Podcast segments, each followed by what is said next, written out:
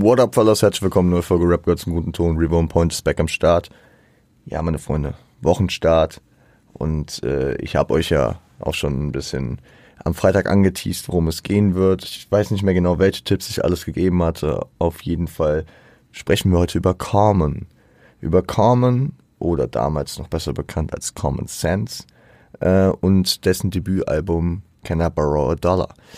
In Form von einem Let's Talk About und ähm, genau. Erstmal gehen wir in die Hintergrundinfos und ich denke, wir machen heute eine entspannte, knackige, kurze Folge.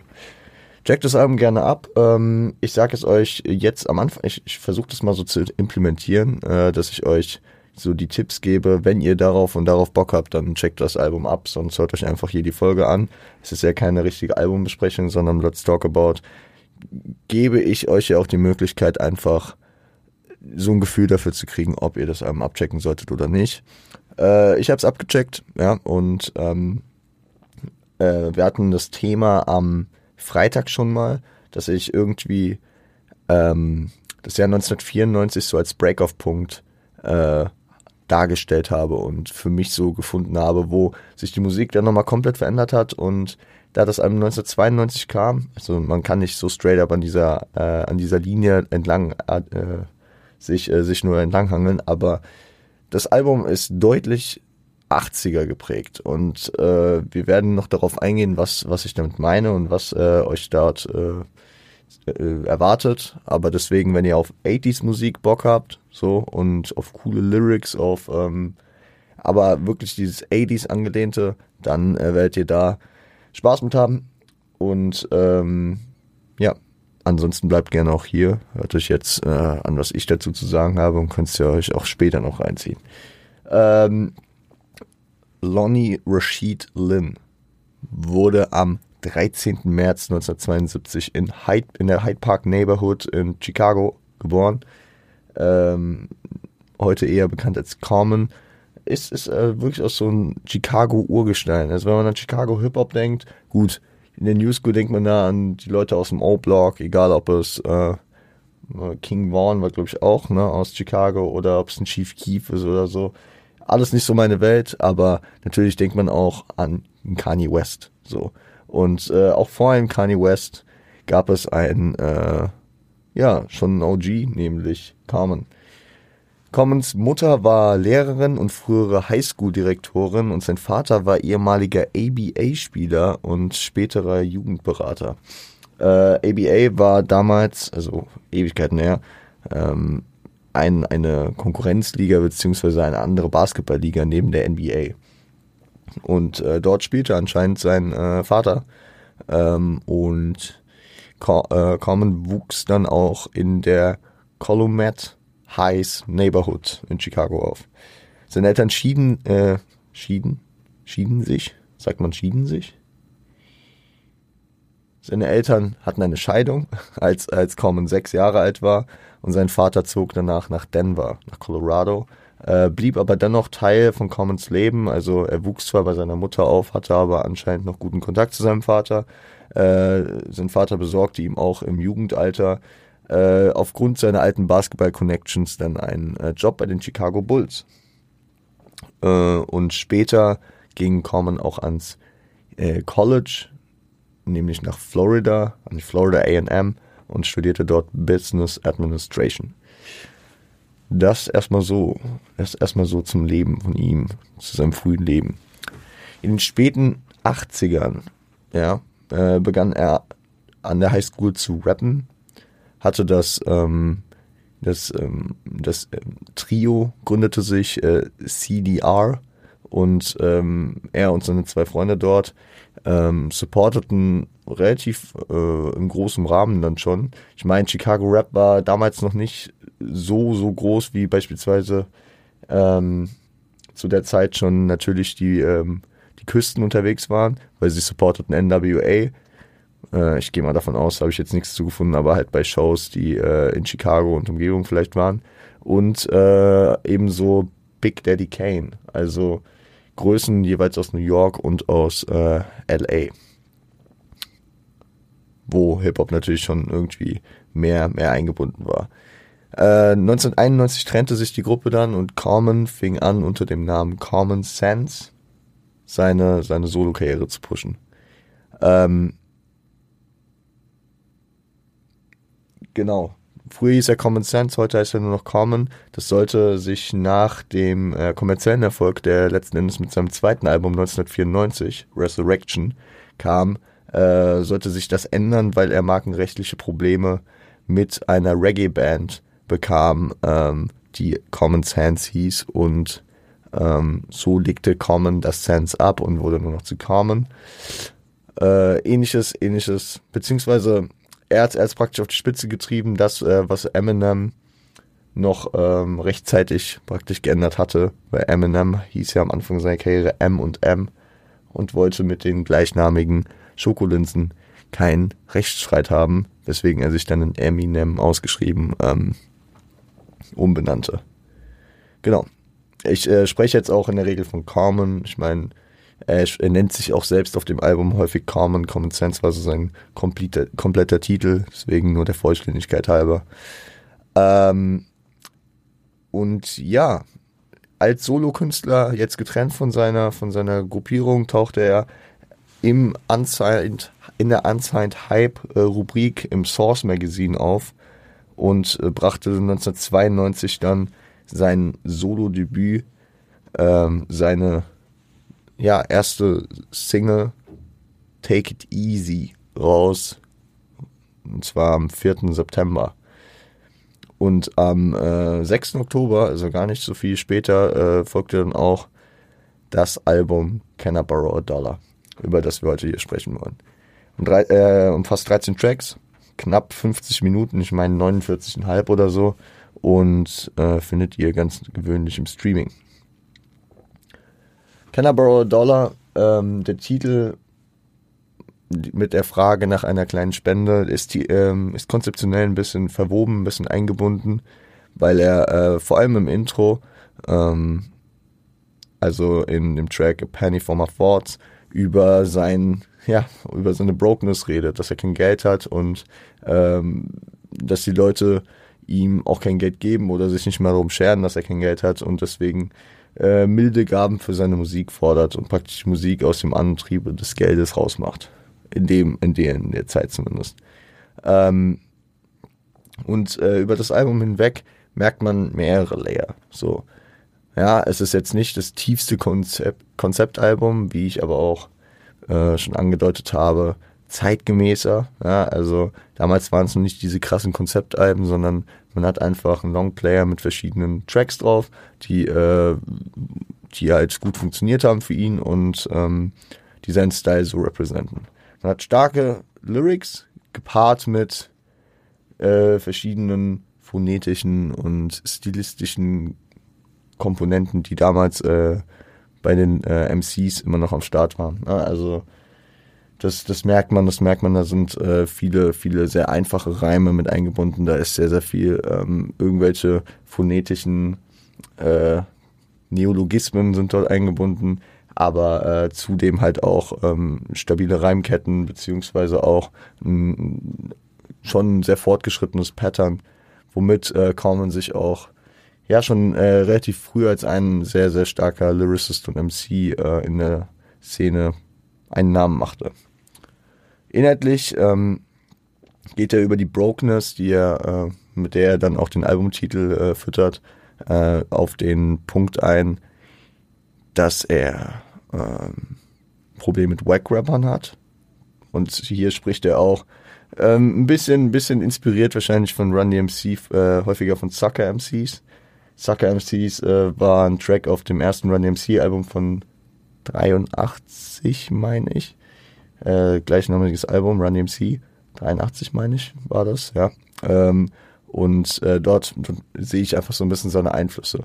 Auch in der Art, wie er rappt, zu dem Zeitpunkt vor allem, sehe ich die Einflüsse bei, e, äh, bei Run DMC und auch äh, beispielsweise bei Big Daddy Kane, aber sicherlich auch bei anderen Gruppierungen äh, der New Yorker Szene der 80er Jahre. So. Ähm, er repräsentiert aber nicht New York, sondern er repräsentiert die Southside von Chicago. Und äh, anders als viele Leute äh, in Chicago zu der Zeit und auch noch heute. Ähm, ist er aber recht friedfertig. Ne? Also es gibt hier und da immer so leichte Battle-Ansätze, die er auf den Tracks äh, mit rüberbringt, aber im Großen und Ganzen äh, strahlt Common schon damals und später, später wird er als das bekannt, ähm, eine, eine Friedfertigkeit, äh, eine, eine sehr, sehr sanft, äh, sanftmütige Aura aus. Klar hat er hier und da auch mal Beef, aber keine Ahnung, wenn ich an das B-Album von 2005 denke, ja, ist jetzt nicht, ist jetzt nicht der, der hier die ganze Zeit ähm, erzählt, wie, wie viele Leute er abmetzelt und abrippt und was auch immer.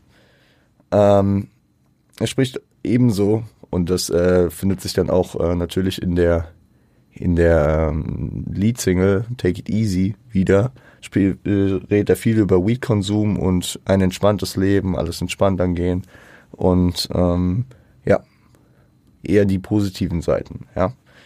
Ähm, zudem gibt es auch viele Player-Ansätze, dass er über die Girls redet, über ja die die Bedürfnisse und Triebe eines äh, jungen Mannes, der ähm, nicht wirklich vorankommt in seinem Leben. Deswegen ist er sich ja auch versucht, mit der Musik hier finanziellen Standbein aufzubauen.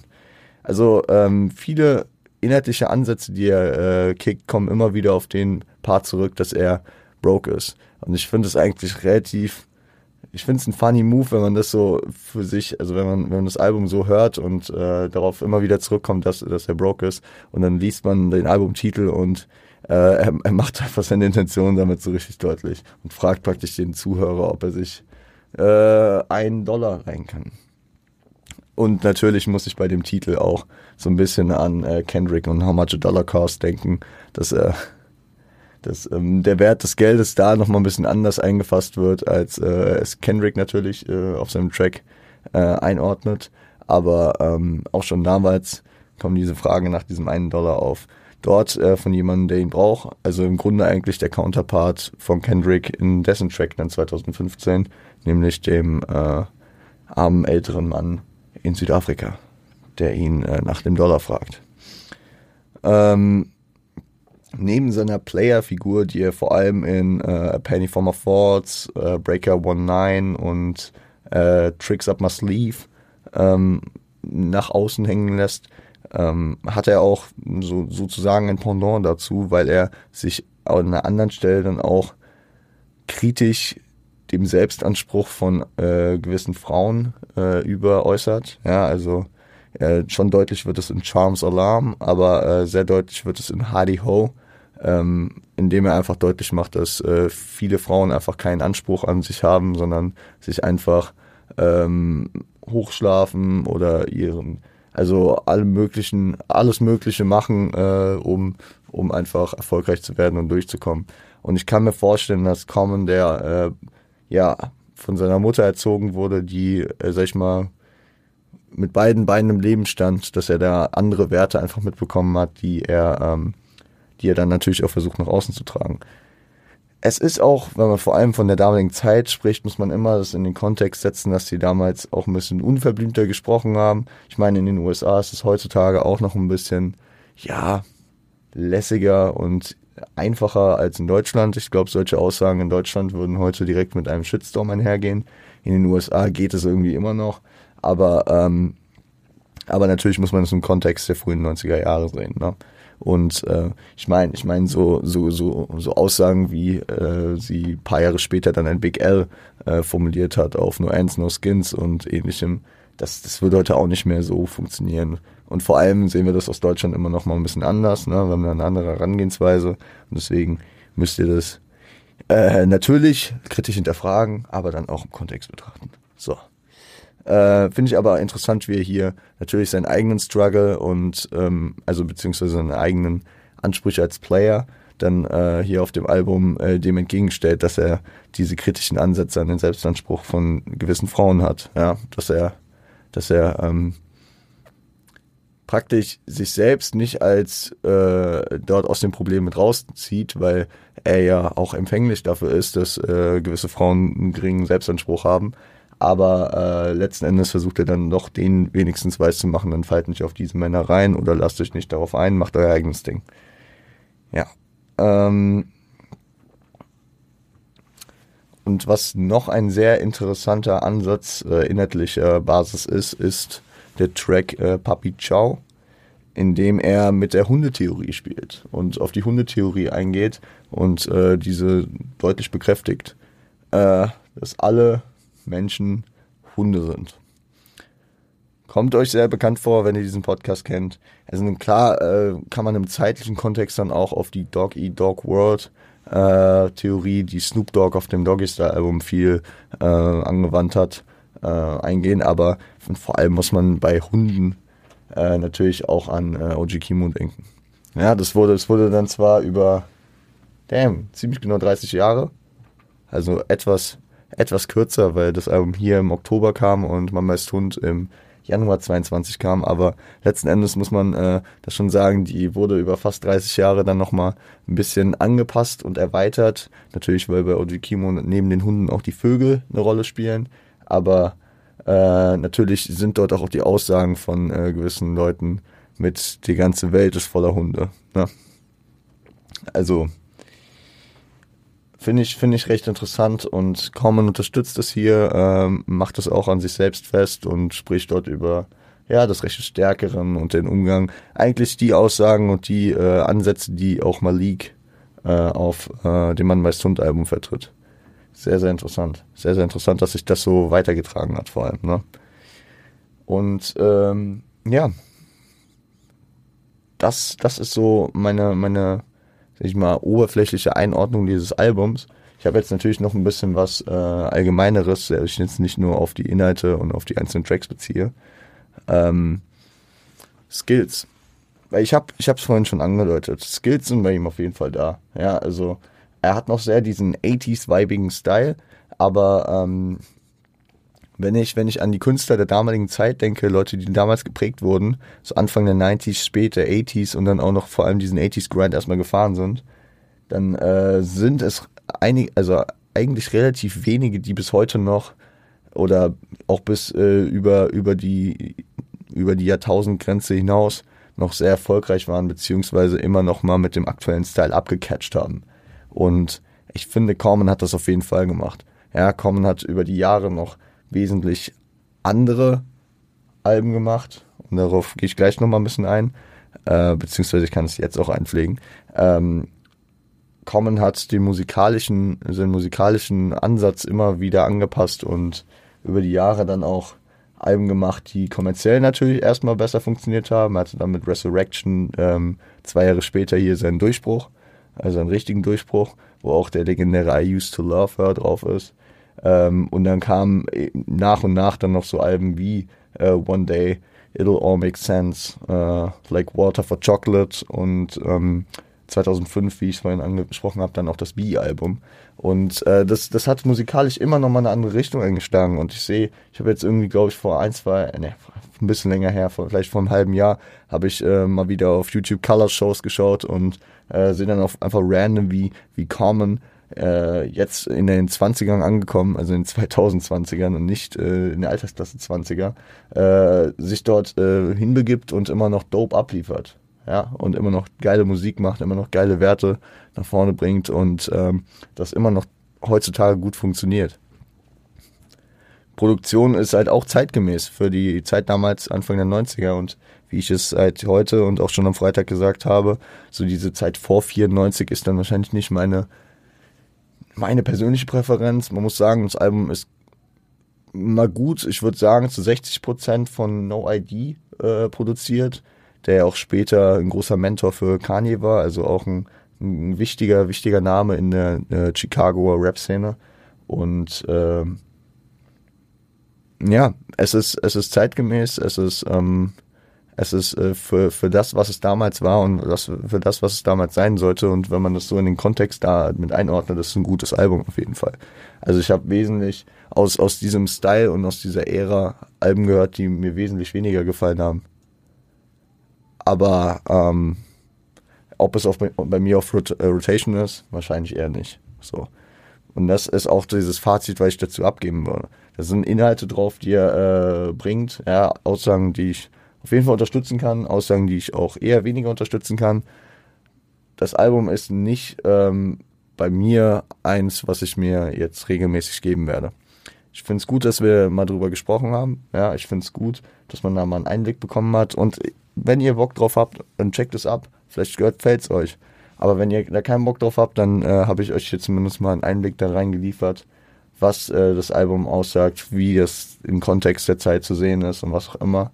Und äh, bietet uns auch die Möglichkeit, in der Zukunft nochmal über äh, nachfolgende Projekte von ihm zu sprechen, weil ich der Meinung bin und auch viele, sowohl in der Szene als auch außerhalb der Szene, der Meinung sind, dass äh, Carmen auf jeden Fall underrateder und ein wichtiger Rapper ist.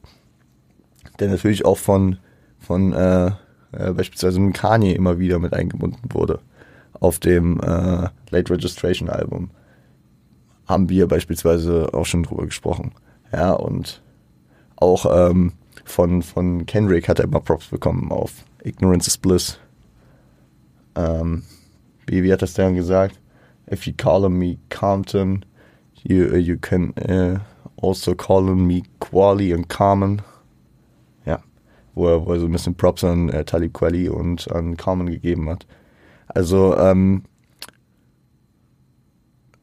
ich gebe euch den Ausblick, wenn ihr, wenn ihr grundlegend äh, Sympathie für, für die Art habt, wie, wie, was ihr jetzt mitgenommen habt oder auf welche, welche Reise äh, er, er einen nimmt, dann äh, habe ich eben die Alben erwähnt, Resurrection, I Like Water for Chocolate und äh, hier B und äh, One Time äh, It All Makes Sense. Checkt die gerne aus, aber checkt doch gern äh, Can I Borrow a Dollar aus. Äh, kurze, entspannte Folge. Denke, äh, das soll es aber auch gewesen sein. Für den Wochenstart. Gerade viel zu tun. Gerade viel unterwegs. Ähm, ich äh, sitze hier am Sonntag Nachmittag. Natürlich äh, sehr euphorisiert dadurch, dass die Eintracht am äh, Samstag, während ich natürlich im Stadion war, äh, Bayern 5-1 geschlagen hat. Das war sehr, sehr krass. Dann war ich abends noch ähm, bei einer Show von äh, Jay. Shoutout J-Town an der Stelle. Und äh, genau. Bin, bin, heute, bin heute so ein bisschen Larry unterwegs. Aber ähm, habe euch natürlich wie immer den Podcast für den Wochenstart fertig gemacht. Äh, werde mich jetzt, äh, werde mir jetzt einen ruhigen Abend machen. Morgen Uni und morgen, beziehungsweise heute für euch, habe ich Aufnahme mit Jan, dass wir am Dienstag, also morgen für euch, wieder Each One Teach One bringen. Deswegen, gehabt euch wohl, startet gut in die Woche rein. Äh, checkt gerne das Album ab und ansonsten hören wir uns am Freitag wieder mit einer neuen Folge Rap zum guten Ton oder auch gerne schon morgen mit einer neuen Folge Each One Teach One. Bis dahin, kommt gut in die Woche, passt auf euch auf, stay strapped und seid lieb zueinander.